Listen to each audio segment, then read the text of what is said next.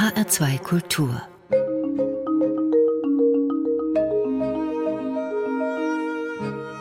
Doppelkopf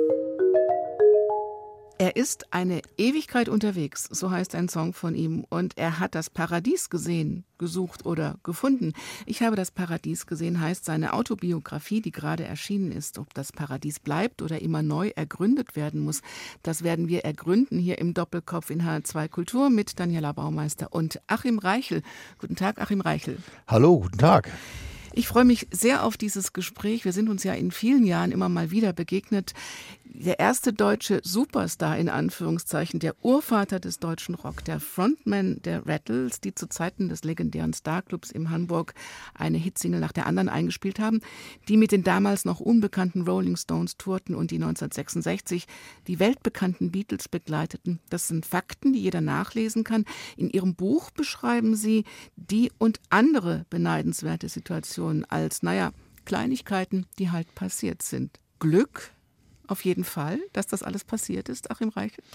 Naja, es ist schon äh, ein Teil äh, ja, des Titels. Nicht? Also warum ich das Buch so nenne, ich habe das Paradies gesehen. Es waren immer wieder Situationen, ja, von denen man Jahre später sagte, eigentlich war das zu schön, um wahr zu sein. Gibt es da eine, von der Sie sagen, es war die schönste? Ach, das ist schwer. Das ist ganz schwer. Also, da werde ich jetzt zu nachdenklich.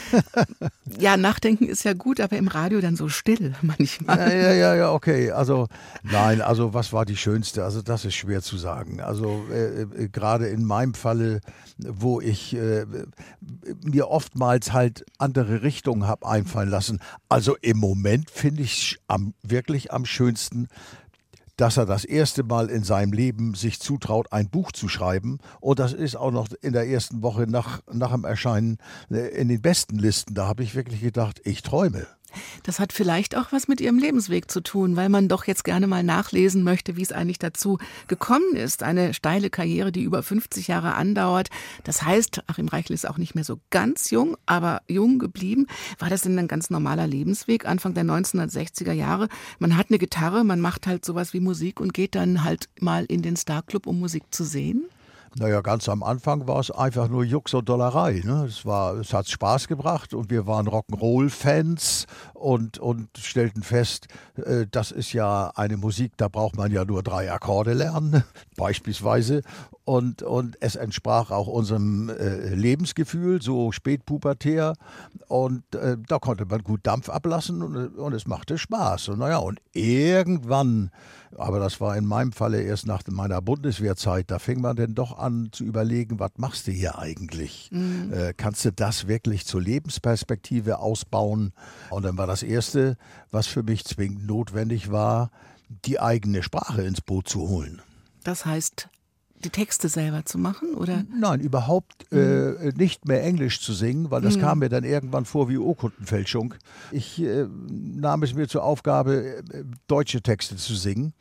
Die sind, das ist ja für mich so eine Art internationaler Folklore. Da vermischt sich ja, äh, vermischen sich Elemente aus aller Herren Länder, weil die Schiffe halt ja, durch verschiedene Häfen äh, verschiedener Länder fuhren. Das fand ich dann so als äh, Übergangslösung ganz passend.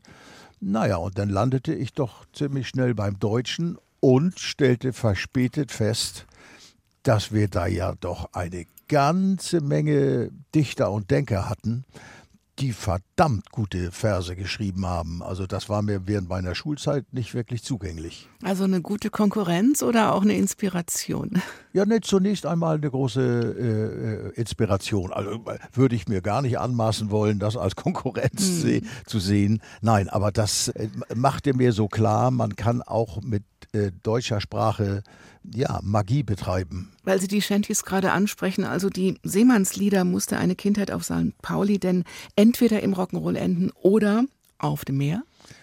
Ja, da hätte nicht viel gefehlt. Also das äh, ist tatsächlich so, weil die männlichen Vertreter meiner Familie, die sind alle zur See gefahren und ich selbst hatte es eigentlich auch vor Tja, und dann kam die Gitarre dazwischen und dann ging die Reise in eine andere Richtung. Aber die Kellnerlehre haben Sie noch gemacht?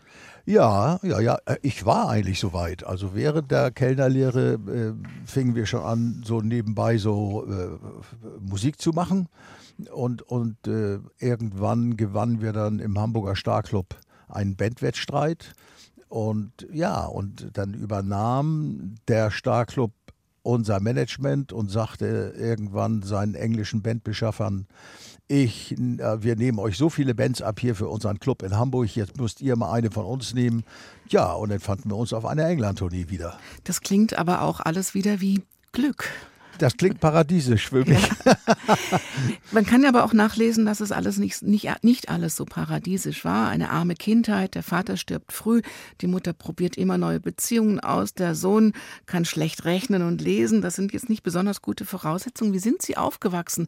Am Anfang auch ohne Kühlschrank. Also es war noch eine ganz andere Zeit, die gar nicht so weit weg ist von heute. Äh, ja, nun äh, als, als so kleiner Steppke, da denkt man, ja, so, so ist es, nicht? Also da habe ich äh, gar keine Vergleiche gehabt. Also es war, wie es war. Und, und dass ich nun äh, ein ein Kind war, das ohne Vater aufwuchs. Ich kannte es nicht anders. Und äh, dass das Ganze natürlich nun auch noch auf St. Pauli stattfand, wo man ja auch denken könnte, oh weia, äh, äh, heikles Pflaster. Wollte ich Sie gerade fragen. Ja, ja. Also man hat denn in, in, in diesen Beziehungen denn doch auch eine Menge Glück gehabt, dass man da unbeschadet durchgekommen ist. Wie nah waren Sie dran an einer schiefen Laufbahn? Da, äh, das möchte ich jetzt gar nicht vertiefen. naja, so als, als Spätpubertierling hat man natürlich auch so kleine, äh, dummerhaftige, dumme Dinger gedreht und wurde dann irgendwie von einem Jugendstrafrichter zum Umgraben im Stadtpark verurteilt und also Blödsinn. Aber das äh, hat sich schnell gegeben. Aber ich frage andersrum, Achim Reichel ohne St. Pauli ist undenkbar. Was hat St. Pauli Ihnen mitgegeben fürs Leben? Naja, also es ist halt dem Hafen vorgelagert. Also äh, und, und äh, da ist ein gewisses internationales Feeling vorhanden, liegt in der Luft. Es gab äh, in den frühen 60er Jahren eine Menge Musikclubs, in denen Bands live spielten. Die meisten waren aus England. Und das war für uns natürlich ja, wie so eine kleine Volkshochschule äh, in, in, in, in, Sachen Rock'n'Roll. Da, da konnte man an den Bühnenrand gehen und sagen, sag mal, dieses oder jenes Gitarrenintro, äh, spiel das doch mal ganz langsam, damit man mal sehen kann, wie die Finger so laufen. Das war für uns, äh, ja, St. Pauli ist, ist, da pulsiert das Leben. Immer noch? Ich denke ja, natürlich auf andere Art und Weise mittlerweile aber es war halt immer eine Art Vergnügungsviertel und das ist es eigentlich auch immer noch. Achim Reichel hat Musik mitgebracht, unter anderem von Katie Lang Constant Craving. Constant Craving, das ist ja sich immer nach etwas sehnen. Wonach sehnen Sie sich denn? Och, äh, ich bin so äh, reich beschenkt im Leben. Also da, da kommt man ja allmählich bei ganz profanen Dingen an, die äh, ja, ein wichtiger als alles erscheinen, nicht? zum Beispiel Gesundheit. Mhm. Nicht? Ist, ist nicht sonderlich originell, aber nicht minder wichtig. Und warum haben Sie diesen Song ausgesucht? Naja, der ist mir mal irgendwann tatsächlich unter die Haut gegangen. Da sind ja Vokalstrecken drin. Also Katie Lang war ja von ihrem Ursprung her eine Chorsängerin. Und äh, die singt ja selbst Chorsätze. Also die haben mich mal wirklich sehr, sehr nachhaltig begeistert. Das tut es immer noch.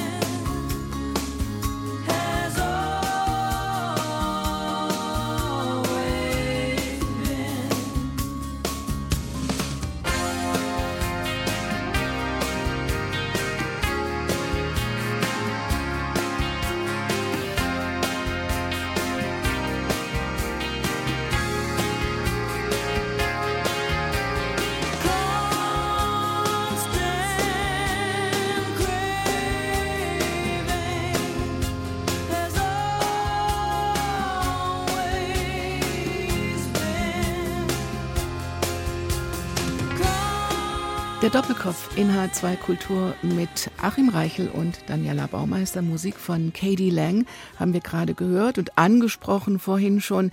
Achim Reichel, ein Hamburger Kind, der seit ja, Ende der 50er, Anfang der 60er Jahre im Geschäft ist und zwar in einem Geschäft, das ja oft auch sehr glitzernd ist, mit den Beatles unterwegs gewesen, mit den Stones unterwegs gewesen. Haben die Sie eigentlich auch so als ebenbürtig damals gesehen oder waren Sie da in Anführungszeichen mit den Rattles nur die Vorgruppe? Naja, die Beatles haben wir ja schon in, in, in einer Zeit kennengelernt. Da war es eine von vielen Bands, die in Hamburg spielten. Mhm. Also die Beatles sagen ja selber von sich, sie wären in Hamburg eigentlich erst wirklich erwachsen geworden. Und das war ja eine Situation, die es in England nicht gab. Da konnte man einen ganzen Monat in einem Club spielen. Naja, und das ist natürlich für eine junge Band enorm gewinnbringend, weil äh, da wächst so einige Routine heran und, und einiges Können und äh, und ach ja, und im Falle der Rolling Stones, die haben wir ja nun auf unserer ersten England-Tournee kennengelernt. Äh, zu der Zeit waren auch die Stones quasi Nobodies. Die hatten gerade eine Single draußen und Mick Jagger guckte mich an und, und sagte irgendwie, äh, begleitet ihr die Everly Brothers? Ich, ich denke, wie bitte, hallo? ich sage, nee, eigentlich, wir sind hier in eigener Sache unterwegs.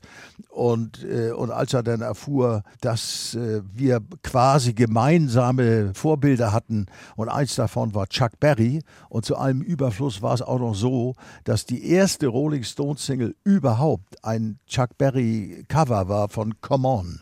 Und äh, naja, und dann, das mochten die gar nicht, dass wir nun auch Chuck Berry-Stücke spielten. Und da war dann erstmal ein bisschen Unfrieden zwischen uns. Also gesunde Konkurrenz schon im Teenie-Alter. Ja, ja. Sie haben eine schöne Geschichte in Ihrer Autobiografie, die über Little Richard, den Sie auch in Hamburg gesehen haben und der dann später nochmal eine Rolle spielte. Erzählen Sie die doch mal. Naja, erstmal ist Little Richard also derjenige, der mir das erste Mal ach ja, wie soll ich das nennen, eine musikalische Gänsehaut beschert hat, wo ich dann dachte, ach, sowas geht? Mit Musik, einfach nur übers Ohr, da richten sich die Härchen auf an den Armen, das ist ja toll. Naja, und, und dass man dann diesen Mann irgendwann dann auch noch kennenlernen sollte, das war natürlich noch ein Bonus obendrauf. Und äh, das war dann auch während der ersten England-Tournee. Ja, und, und, und, und, und Little Richard ist ja ein, ein, äh, der hatte ja seine großen Hits schon in den 50er Jahren, Ende der 50er Jahre. Insofern, das war so ein ausgebuffter Show Profi, das, das haben wir also bestaunt ohne Ende. Also, das, das, also den Mann auf der Bühne äh, live zu erleben, das war für uns hier eine Offenbarung. Also da, da, da brannte die Luft, wie man so schön sagt. Also, dann gab es noch eine weitere Begebenheit. Ich glaube, das, das war, ich, das weiß ich jetzt gar nicht mehr so ganz genau. Also, aber über 30 Jahre später, da war ich als Solokünstler unterwegs und hatte etliche deutschsprachige Alben gemacht. Und da traf ich ihn mehr oder weniger zufällig in München wieder. Da hatte er eine Pressekonferenz und mein Betreuer sagte, ihr kennt euch doch, wollen wir ihn nicht mal besuchen fahren? Und ich dachte, oh weia, da erinnert er sich bestimmt nicht dran.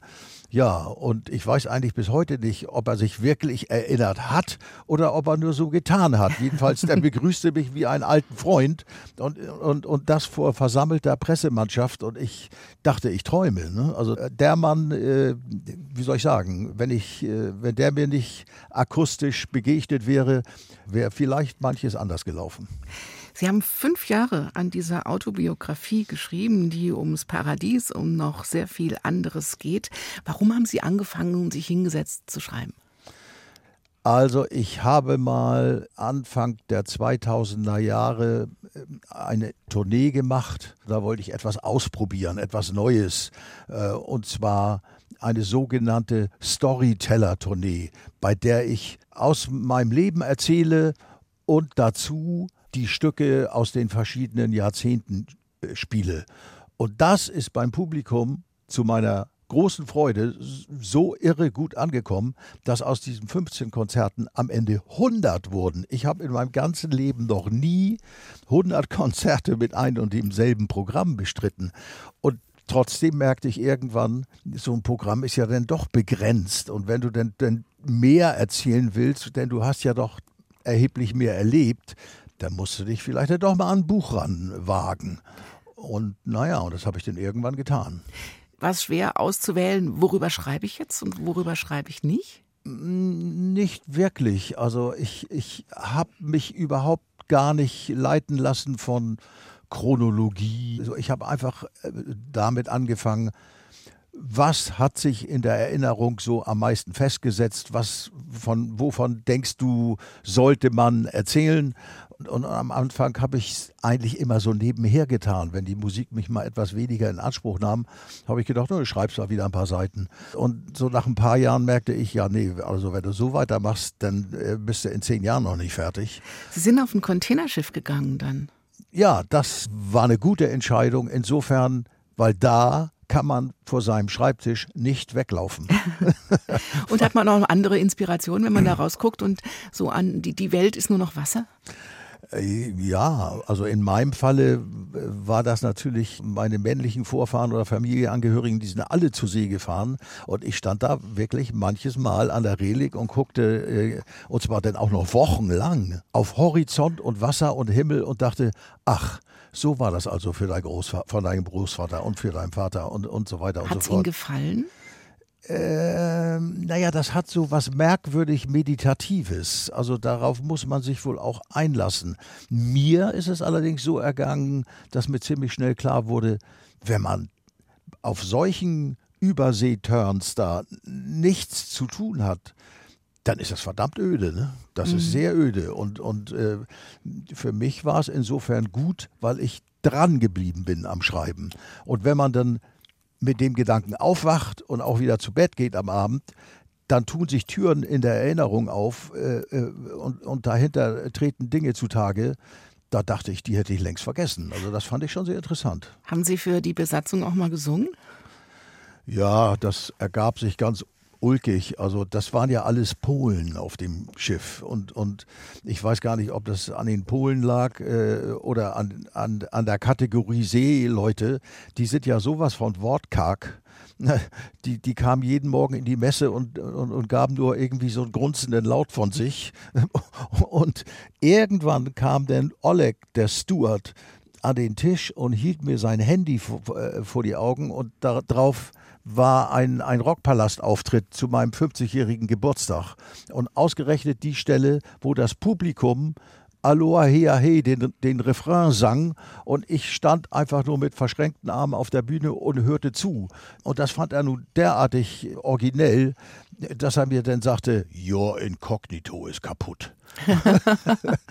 und, äh, naja, und dann äh, erzählt er dann äh, ein paar Tage später, wenn so eine Reise quasi Bergfest hat, also in der Mitte, ne, ne nach der halben mhm. Distanz, dann machen wir immer ein großes Grillfest an Deck und da wäre ich dann auch eingeladen und, äh, und ich solle mich doch auf was gefasst machen. Und ich habe gedacht, ach Gottchen, was mag er denn meinen?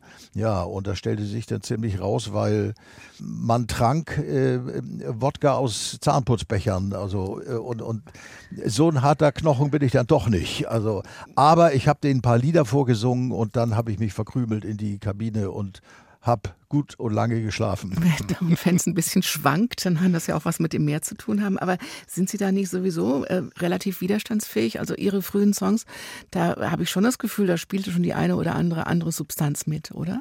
Ja, naja, klar, man ist natürlich auch verschiedene Phasen äh, des Heranwachsens oder der Entwicklung, immer, wie man es auch immer nennen will, gegangen. Und das Hippitum hat natürlich äh, auch seine Spuren hinterlassen. Und, und, und ich meine, unter Künstlern, wenn ich mich dazu zählen darf, war das ja immer eigentlich, ne, also so Grenzerfahrungen.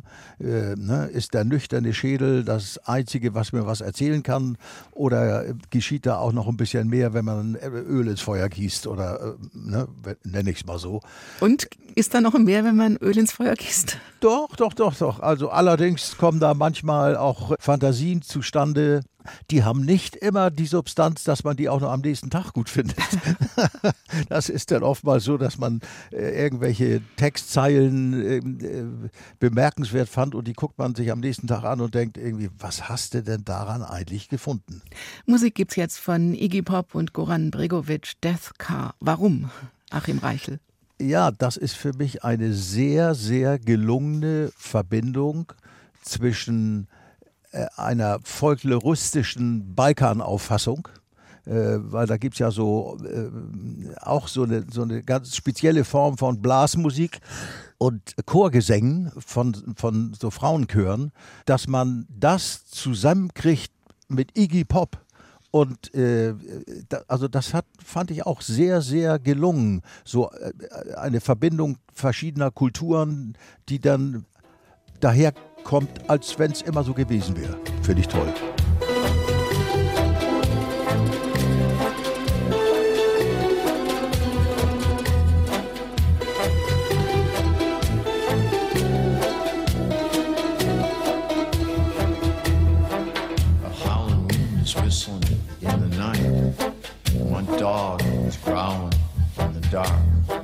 Something's pulling me outside to ride around in circles.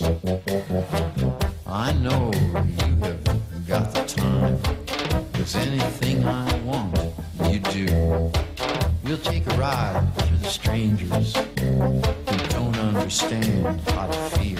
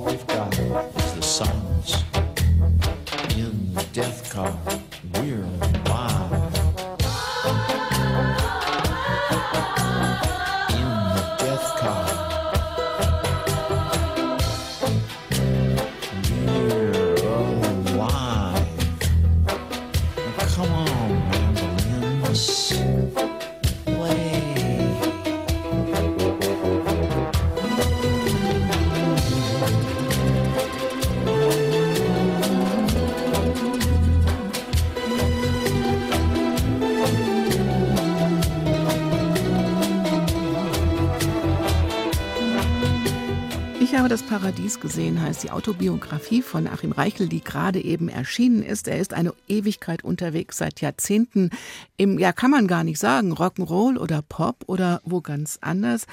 Ein Buch über ein Leben, Achim Reichel. Was war das für ein Leben? bisher? Sie sind jetzt, darf ich das sagen, 76, sehen keinen Tag älter aus als 40, höchstens? Oh, erzählen Sie weiter, ist ja wunderbar, höre ich aber sehr gern. Nein, also ja, das ist, war natürlich sehr ereignisreich. Das Komische daran ist nur, wenn man dann drin steckt in diesen Ereignissen, dann erscheinen sie einem ganz normal. Und irgendwann wird alles irgendwie so ein bisschen verklärt, so ein bisschen glorifiziert und äh, ja, und, und irgendwann wird einem dann auch klar, hey, was du da alles in einem Musikerleben erlebt hast, das ist nicht gang und gäbe. Das geht nicht jedem so. Äh, und das empfinde ich auch wieder als großes Geschenk. Und das ist auch wieder eins dieser Gründe, warum ich dachte, ich habe das Paradies gesehen, ist ein guter Titel für eine Autobiografie. Das Ding ist eben nur, man kann vielleicht ein oder zweimal Glück haben in so einem Leben, aber wenn es denn doch immer wieder ein zumindest Chancen zuspielt, dann funktioniert es nur dann, wenn man sie auch einlöst. Also man muss dann auch liefern.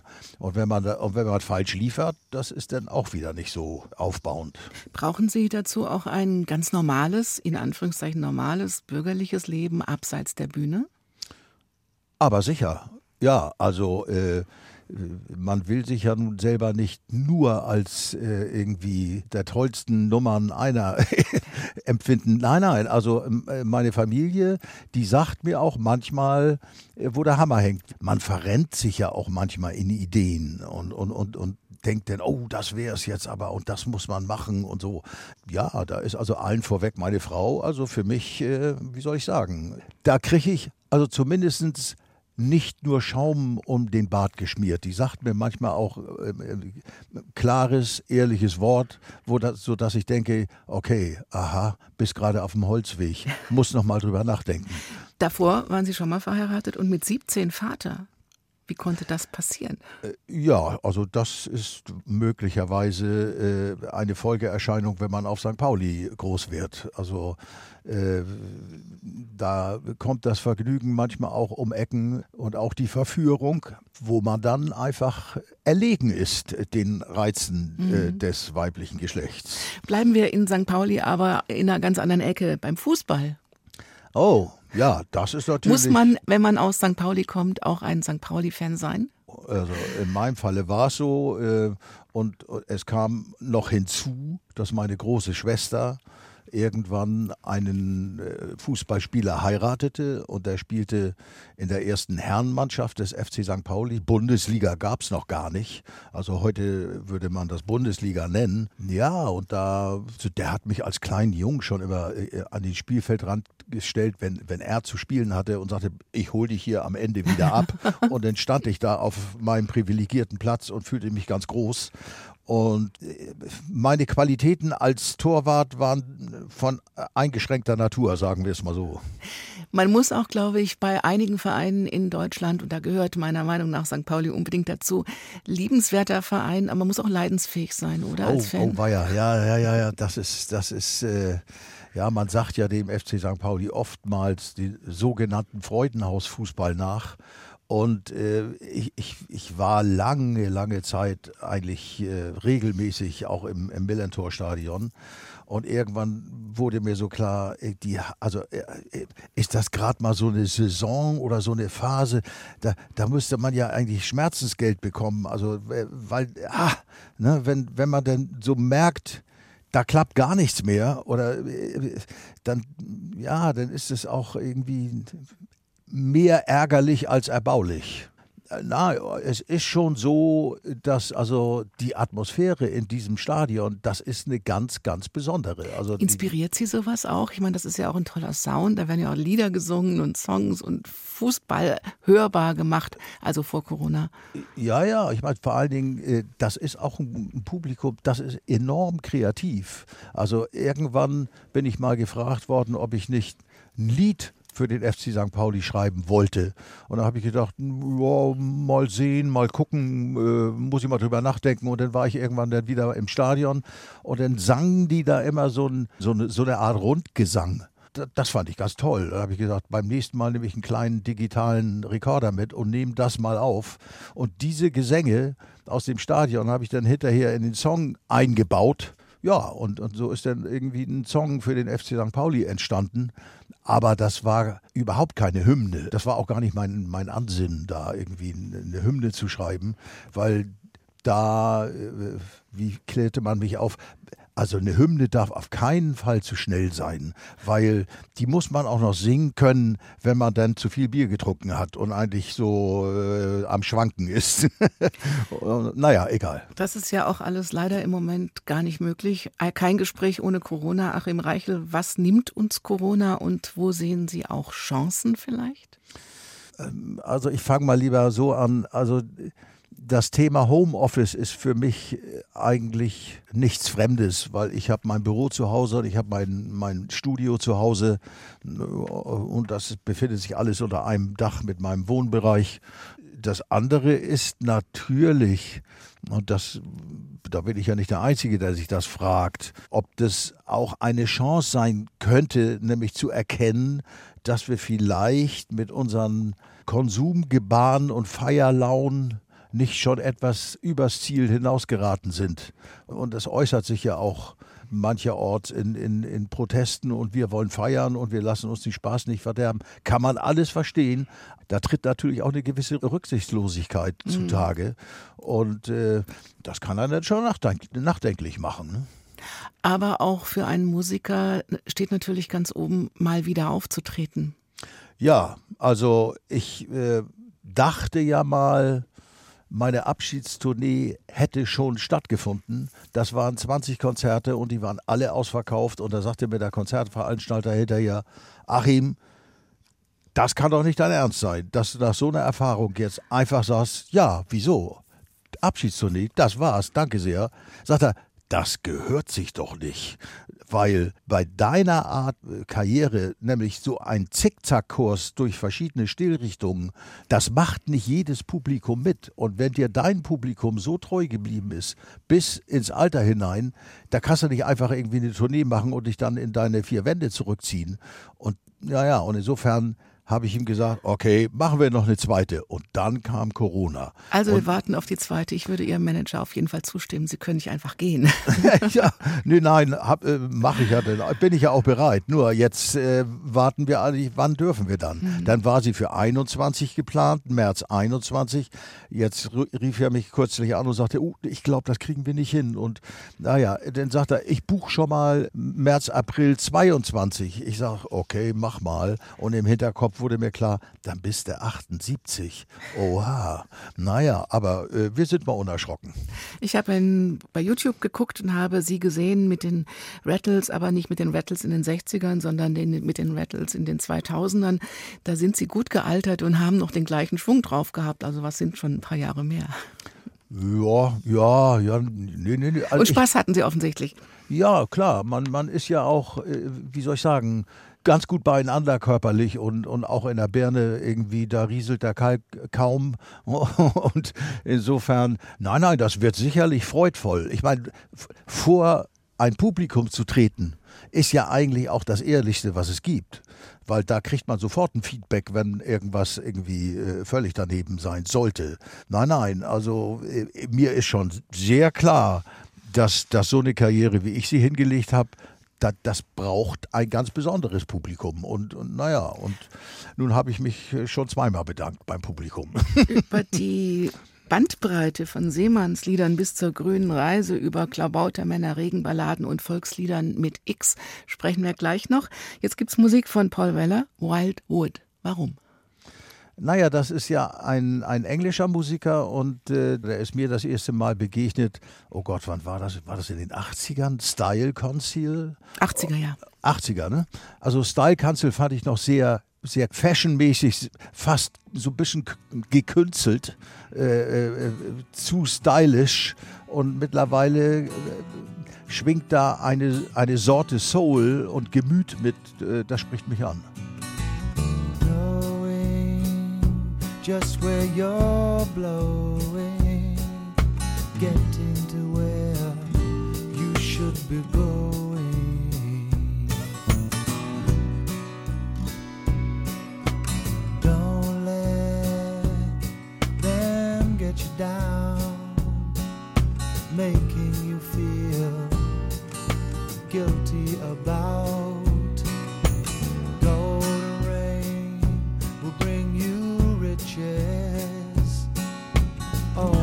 the things you deserve enough.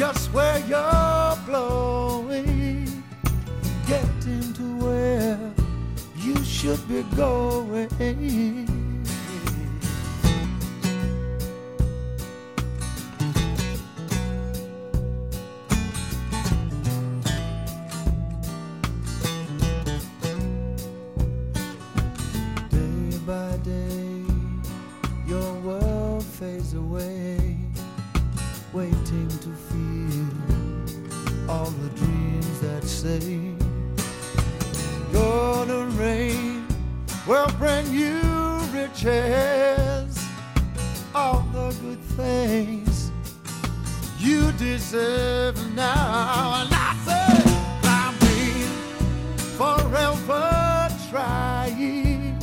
You're gonna find your way out of the wild, wild wood. Said you're gonna find Der Doppelkopf in H2 Kultur mit Musik von Paul Weller, mit dem Gast Achim Reichel und mit Daniela Baumeister. Das Erwachen nach der Meditation ist der beste Moment für die Gitarre, habe ich in Ihrer Autobiografie gelesen. Was macht die Meditation mit Ihrem Kopf? Sie haben den ja eben schon mal erwähnt. der ist dann aufgeräumt. Und man ist auch sensibilisiert, wie man so schön sagt. Und man stellt dann fest, es ist nicht immer das allein erstrebenswerte Hau rein, gib Kante und lass krachen. Da gibt es dann auch äh, leisere Töne, die äh, Spannung äh, beinhalten. Und das gehört zum Erwachsenwerden eigentlich dazu, weil ich würde es also ziemlich albern finden, ein Leben lang äh, es einfach nur krachen zu lassen. Sind Sie denn erwachsen geworden? Naja, Muss man erwachsen werden? naja, also es führt ja nun kein Weg ans, äh, am Älterwerden vorbei und, und damit verändert sich auch so manches äh, im Kopf. Man, man, man guckt schon manchmal auf nachfolgende Generationen, was die so bewegt und, und, und, und, und kratzt sich so am Kopf und denkt irgendwie, aha, jetzt hören die auf, Melodien zu singen und rappen. Das ist ja interessant. Also, beziehungsweise, was ich daran interessant finde, sind denn nur noch die Inhalte. Musikalisch finde ich das eigentlich relativ bescheiden. Naja, das, das Leben schreitet halt voran und, äh, und, und damit gehen auch Veränderungen einher und dadurch bleibt es irgendwie interessant, wenn man sich dann darauf einlässt. Ne? Okay, ich, ich äh, sagte ja schon, ich bin kein Verfechter von ähm, man muss ewig jung erscheinen, also und man muss es ewig krachen lassen. So ein Berufsjugendlicher will ich gar nicht sein, das ist viel zu anstrengend. Vielleicht ist es ja auch das, dass man sich immer wieder neu fordern muss und sich nicht langweilen möchte mit sich selbst. Also ist das auch ein Grund, warum Sie so viele verschiedene Sachen gemacht haben. Also Seemannslieder haben wir vorhin schon erwähnt, aber es gibt ja, wie gesagt, auch sehr poetische Sachen. Sie haben, finde ich, auch jetzt, wenn man es mit X schreibt, das Volkslied irgendwie zurückgebracht, aber auch ganz viele Experimente gewagt auf der Bühne. Ja, ich bin ja Nachkriegskind. Und irgendwann wurde mir klar, dass Nachkriegsdeutschland völlig über Kreuz lag mit seiner eigenen Kultur.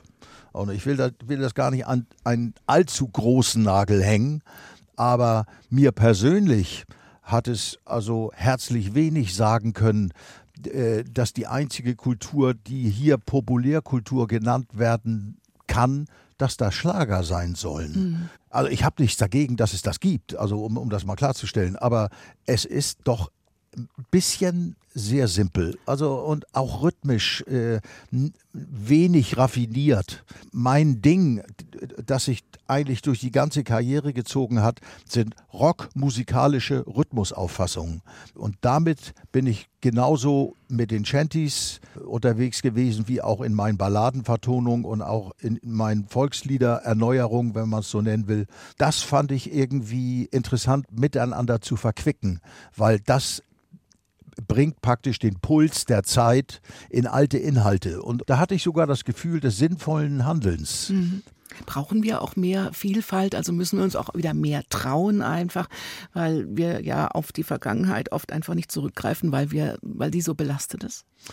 Ja, es, äh, da ist sicher was dran, aber ich denke, es lohnt sich, da mal etwas genauer hinzuschauen. Und ich, ich halte es äh, für falsch, einfach nur so plump daherzukommen. Wir sind Exportweltmeister, ihr kriegt jetzt Schlager um die Ohren gehauen und nun kauft euch glücklich und äh, alles ist doch gut, oder? Das ist zu einfach. Wenn man sich wünscht, dass man den Leuten da draußen irgendwie äh, ja, den muss man, denke ich, auch schon, und da kommt es eben auf die Prise oder auf die Herangehensweise an, auch mal, mm, äh, die sind nicht nur glücklich, die sind manchmal auch verdammt traurig oder nachdenklich oder verzweifelt. Und da haben es die Ambis natürlich leichter mit ihrem Blues und, und äh, mit der ganzen Musik, die sich daraus ableitete. Musik darf auch mal nachdenklich sein, die darf auch mal trösten oder Trost äh, spenden und, und so weiter und so fort. Und immer nur alles bunt, alles grell, alles schön, alles super. Das ist irgendwann nicht mehr glaubwürdig. Also da ist das Publikum, glaube ich, hat was Besseres verdient. In Ihrem Buch bin ich auch an der dritten Abfahrt zwischen Traum und Wirklichkeit vorbeigekommen. Wie sieht die für Sie aus? Eine Ewigkeit unterwegs, sind Sie auch mal angekommen? Oder immer angekommen? äh, naja, irgendwo kommt man ja immer an. Äh, ob das nun die Wunschziele sind, das ist eine zweite Frage dann.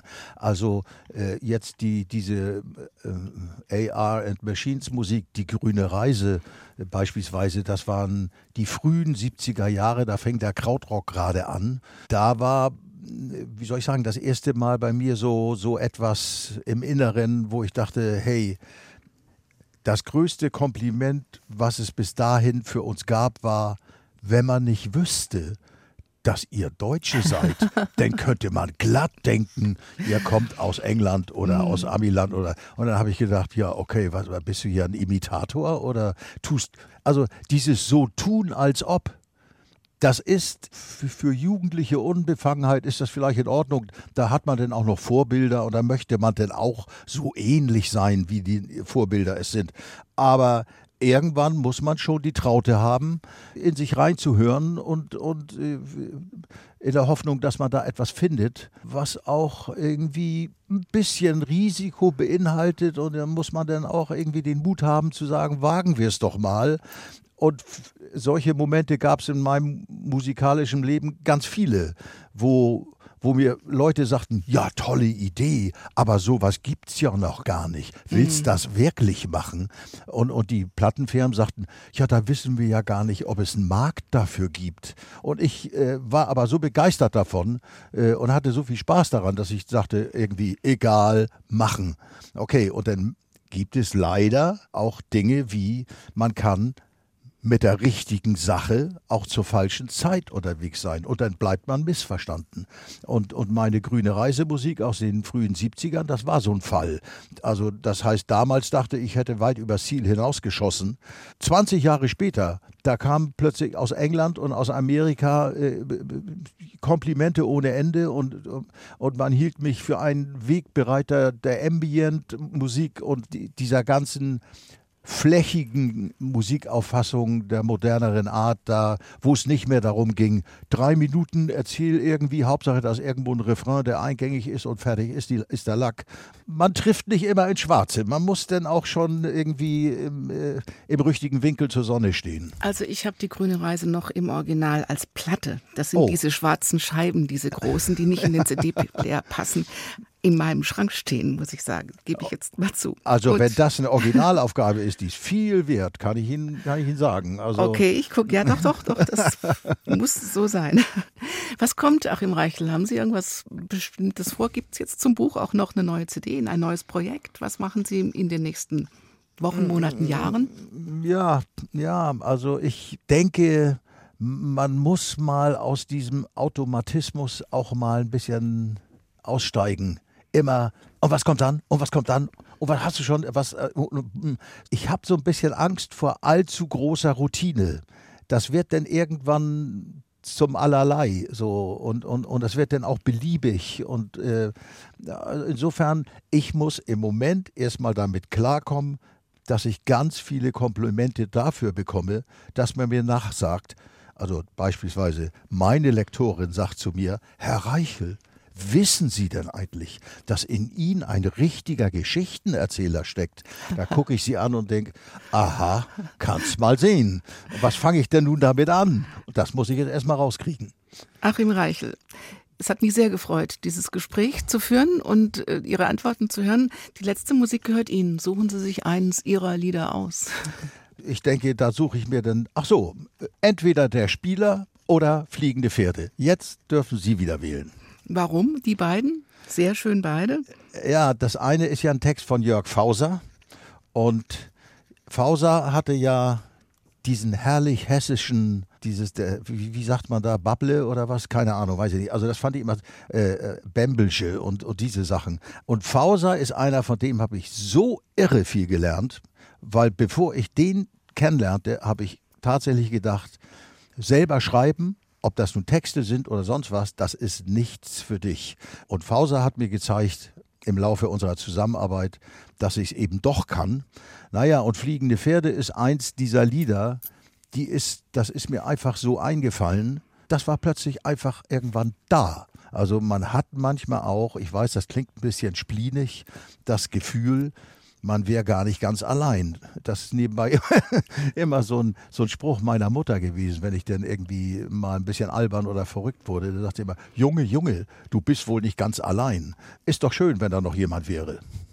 Es waren ganz viele hier heute, glaube ich, bei uns beiden und wir waren auch nicht allein. Ich habe das Paradies gesehen, heißt die Autobiografie von Achim Reichel. Vielen herzlichen Dank für das Gespräch. Ihnen alles Gute und hoffentlich bis ganz bald mal.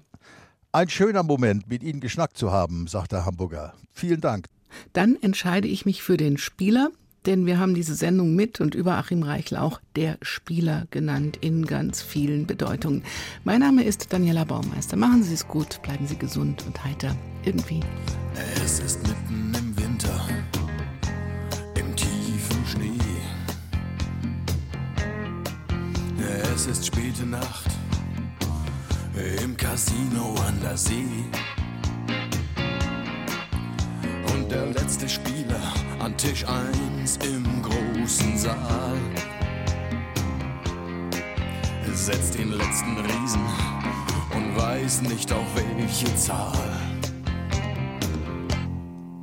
Er hat alle Zahlen durch und auf allen verloren.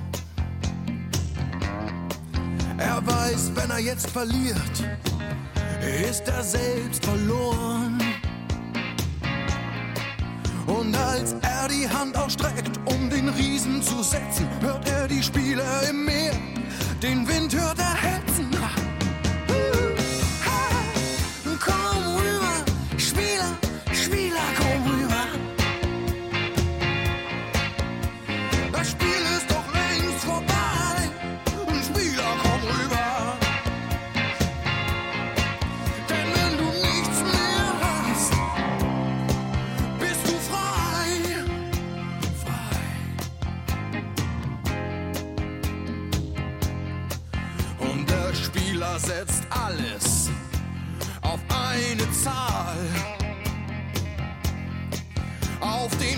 Vieni da